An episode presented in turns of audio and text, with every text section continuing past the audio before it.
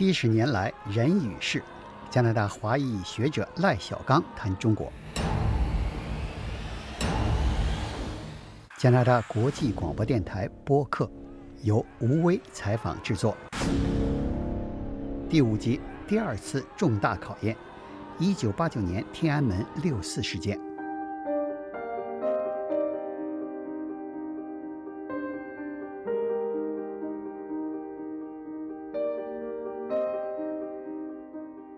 二次考验呢，就是一九八九年的天安门抗议，从天安门抗议行动变成了后来的六四。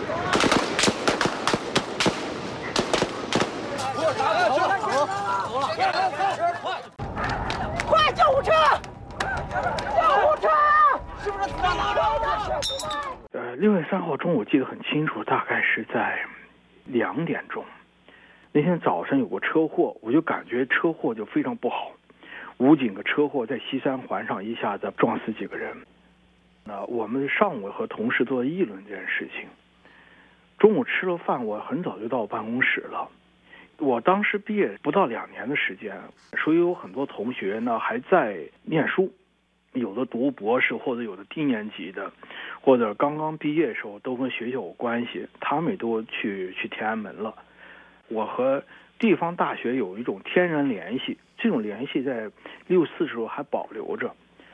所以呢，原来同学或者刚修来的同学都给我打电话了，告诉我呃城里的情况。我们同事并不知道，因为我在军事科学院香红旗颐和园北宫门那面，离城里面挺远的。我记得大概在两三两点半、三点的时候，同学就来电话了，说在六部口打起来了。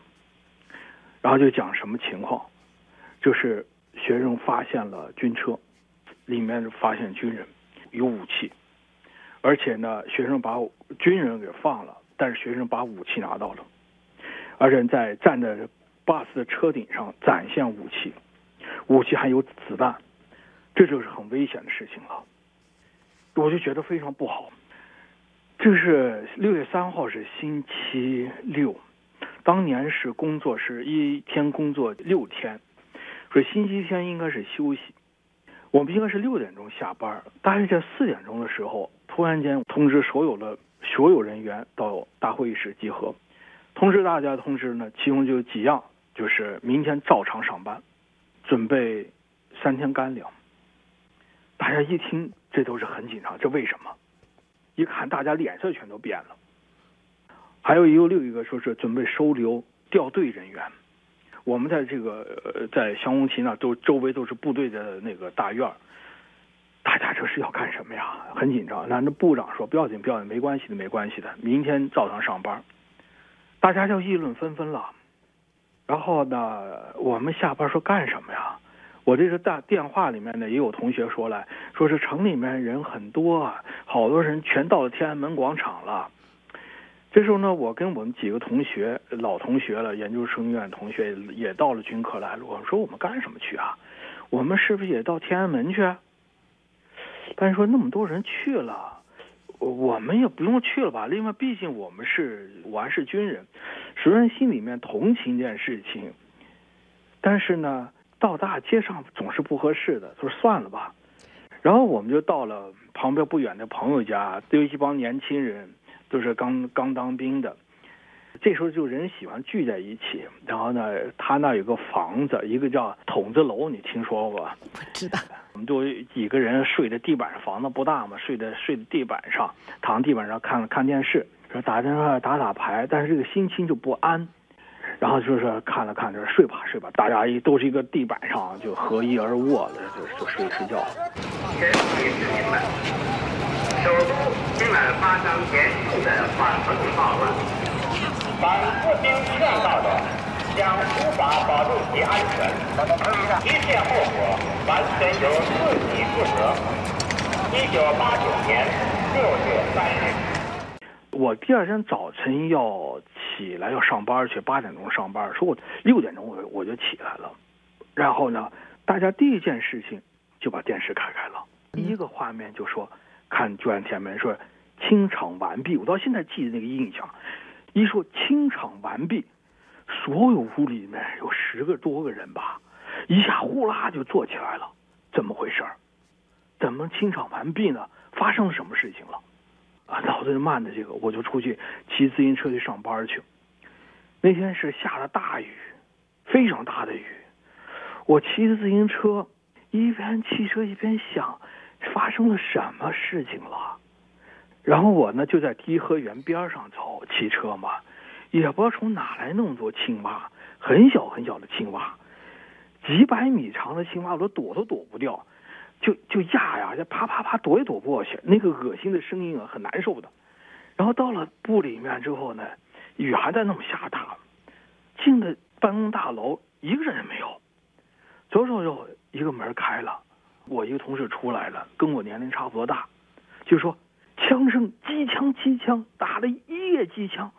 我说什么？机枪，打了一夜枪，开枪了。我这不相信的事情。然后呢，我再往前面走，就看到前面有个人站那。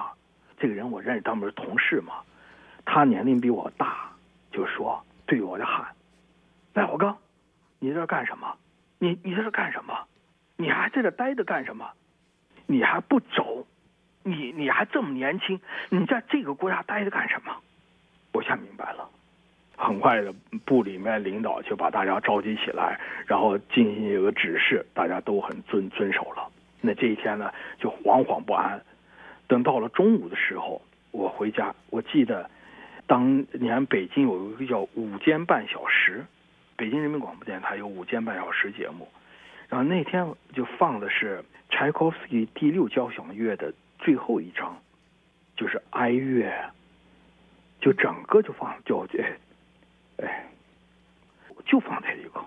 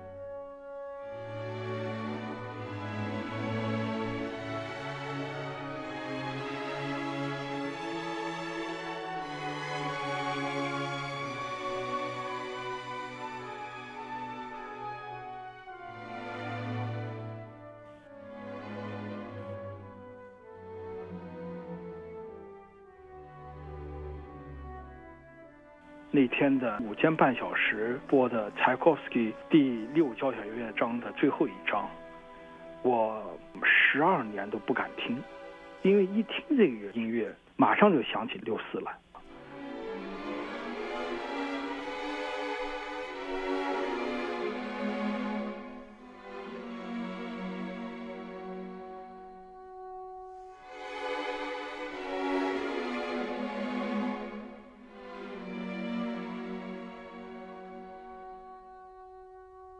在我周围的人，我在军事科学院、国防大学，很多老干部那一段时间心脏病发作的，六四的时候造成了两百多人住院，多少个家庭发生内部争吵，父子之间、呃兄弟之间、呃夫妻之间，因为六四问题发生剧烈的争吵。你说的是在军科院内部？对，军科院、国防大学。因为这件事情对于军队伤害非常大。六四是个悲剧，是个流血的伤口。因为在六四中间没有赢家，谁都是输家。邓小平是个输家，学生是输家，呃，赵子阳是输家，军队也是输家。军队不想参与这件事情。我叫下部队时候，部队一听我是这样背景的人，我是地方院校出来的。那么有一些部队呢，六四时候去北京了，但是马上就是说这件事情我们跟北京事情没关系的，而且你看一下，包括这是在张良的那个天安门 paper 里面都在讲的，当时邓小平就说，开枪之后不久就说不要说哪个部队开枪了，哪个部队没有开枪，就是说部队开枪不是个光荣的事情啊，那些没有开枪、能够按时到达指定地点的部队，那是很光荣的事情。你看，我们没开枪，我们到达了指定地点了，这样会就造成了其他部队的一种压力在里面，那么这影响部队之间的团结。往下往推一步来说呢，部队并不把这件事情当成是非常光彩的事儿。这是国际的大气候和中国自己的小气候，都决定了一定要出现这样事情。所以人民一直为转移，怎么去工作？在六四之后，邓小平把这次抗议活动呢归结为是大气候和小气候。邓小平没有详细说明什么是大气候，什么是小气候，但是他所指的大气候呢，明显是指八十年代初就开始的全球性对马克思列宁主义的反思，这是指的大气候，然后逐渐的影响，比如说苏联苏东就是一个苏东地区对于共产党的各种抗议活活动，演变成最后的柏林墙倒塌，还有。一九九一年的八幺九事件，苏联呃苏联的解体都是从这地方开始的，就从八十年代初的时候就就出现了，这是所说的大气候。小气候呢，则指的是大陆各界对中国共产党执政三十年的反思和要求结束中国共产党一党专政的诉求。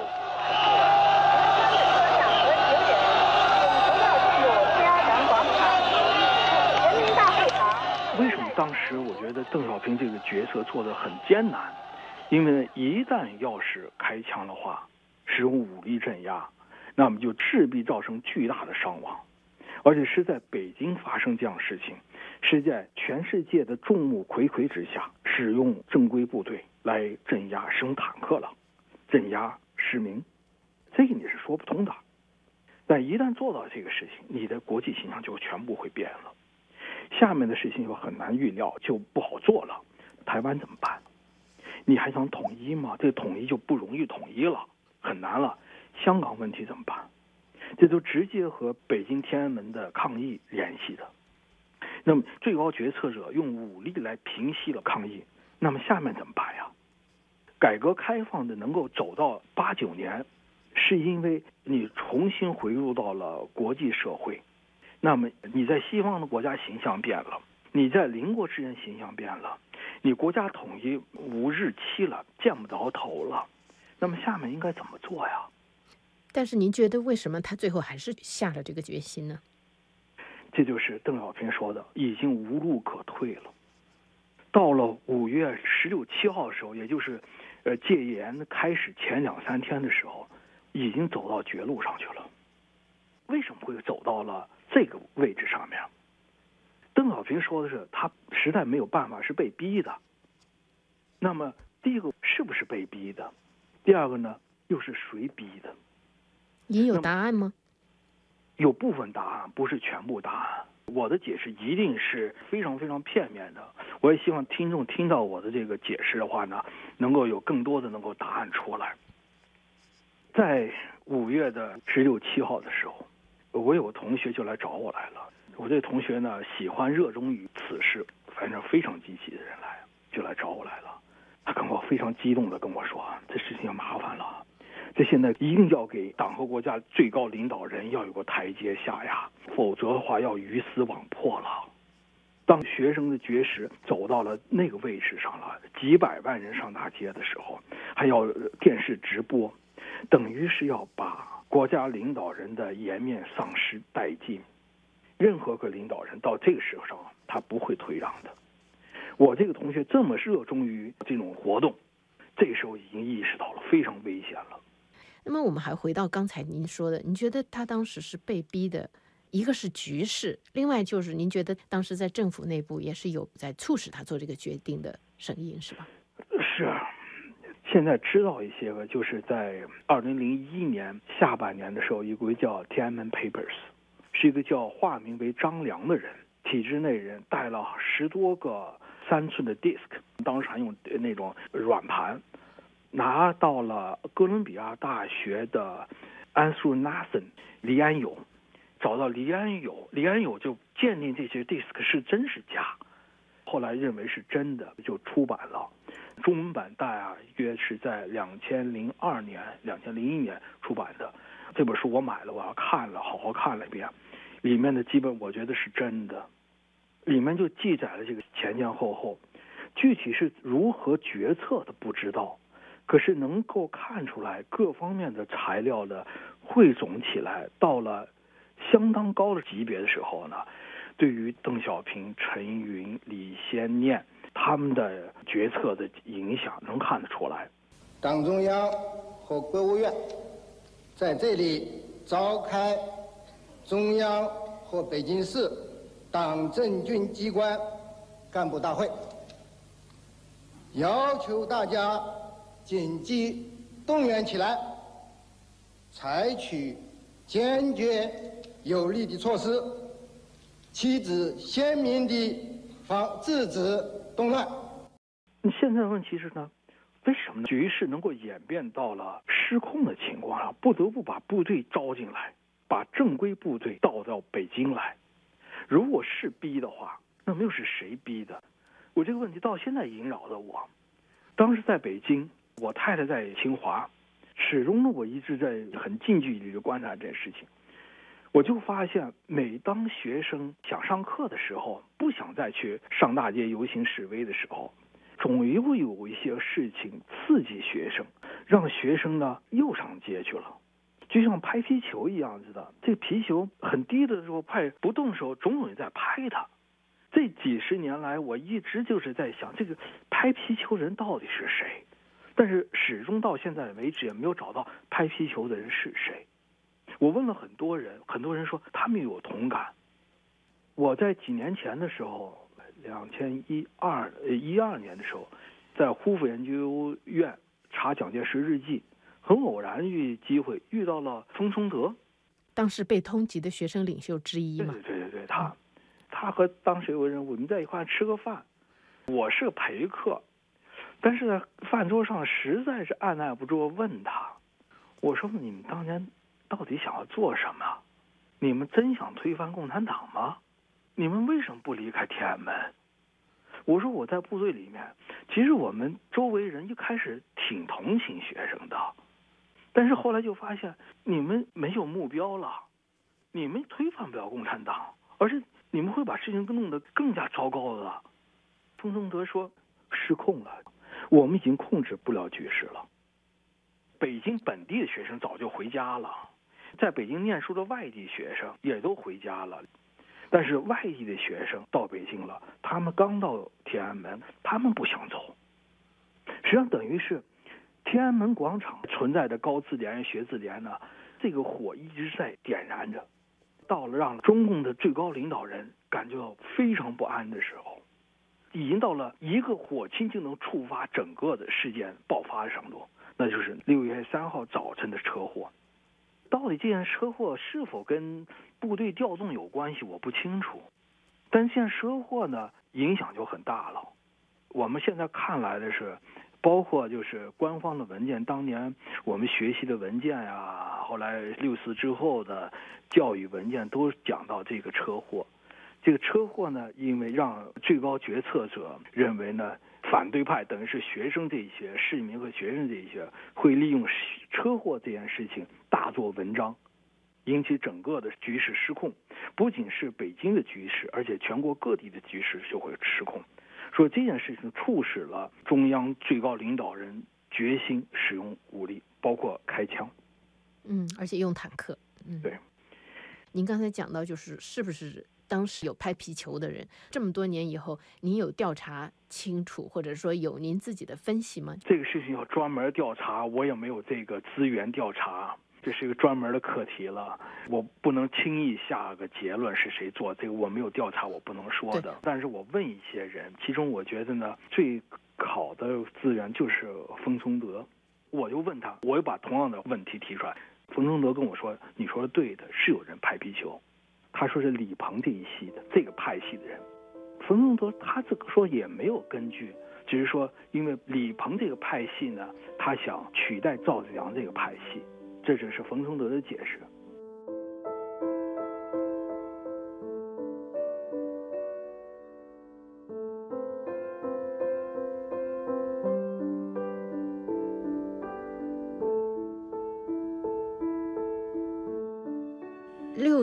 对您的生活有什么影响？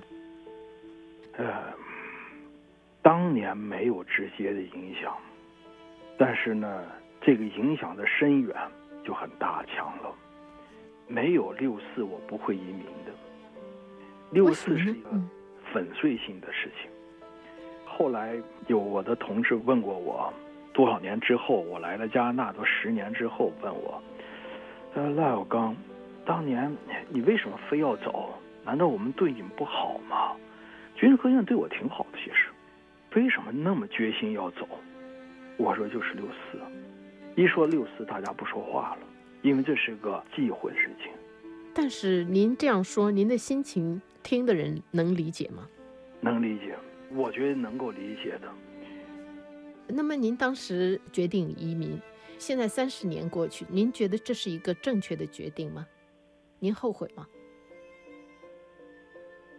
很难说，很难回答这个问题。有高兴地方，也有，也有，也有，可以说是有失有得吧。对，有失有得。有高兴地方，也有亏欠的地方。比如说高兴地方呢，我很高兴能受到西方的教育。我刚到部队时候，就像梦想能够到一个西方的军事学院能够进修一下。后来发现，我不但能够进修，而且我还能攻读学位。我学这些东西，在 RMC 皇家军事学院的东西，正是我当年在刚入伍的时候，刚到军事科学院梦寐以求的东西。而且呢，这里面让我获得了无穷无尽的让我高兴的地方，这是感觉到成就。后来在女王大学拿到博士，到 Oxford，到牛津大学做博士后研究我愿意做的事情，这是在国内是不可能达到的。这个境界，这种成就是在国内的学术环境中间，还有学术传统中间是不可能达到的。这是我感到非常的高兴，觉得也不后悔的地方。我感到亏欠地方呢，实际上亏欠到到我的到我的家庭，尤其是我太太他们家，这是让我感觉到非常的内疚的地方。等于是我在自己学习高兴。但是都是我太太在支持着我，包括我太太他们家里面支持着我，好多家里面的照顾父母啊，我都做不到，这是感到很内疚的地方。您的父母还在国内是吧？我父母还在国内。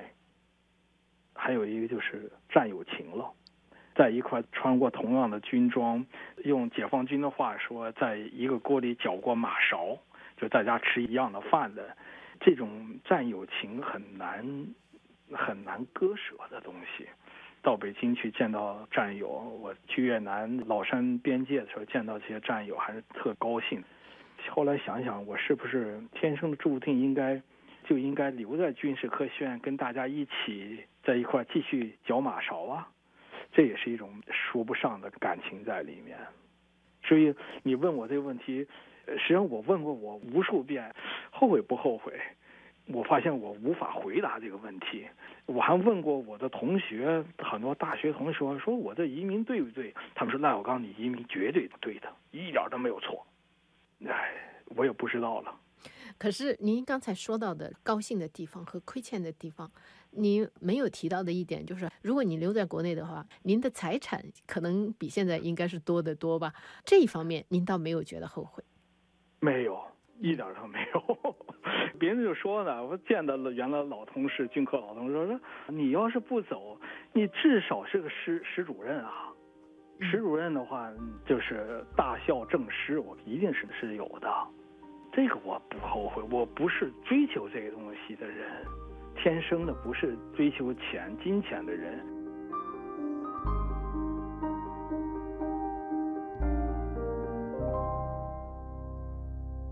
您刚刚听到的是赖小刚谈中国的第五集，一九八九年六四事件。下一集的话题是六四与中国民主转型，欢迎您下载收听。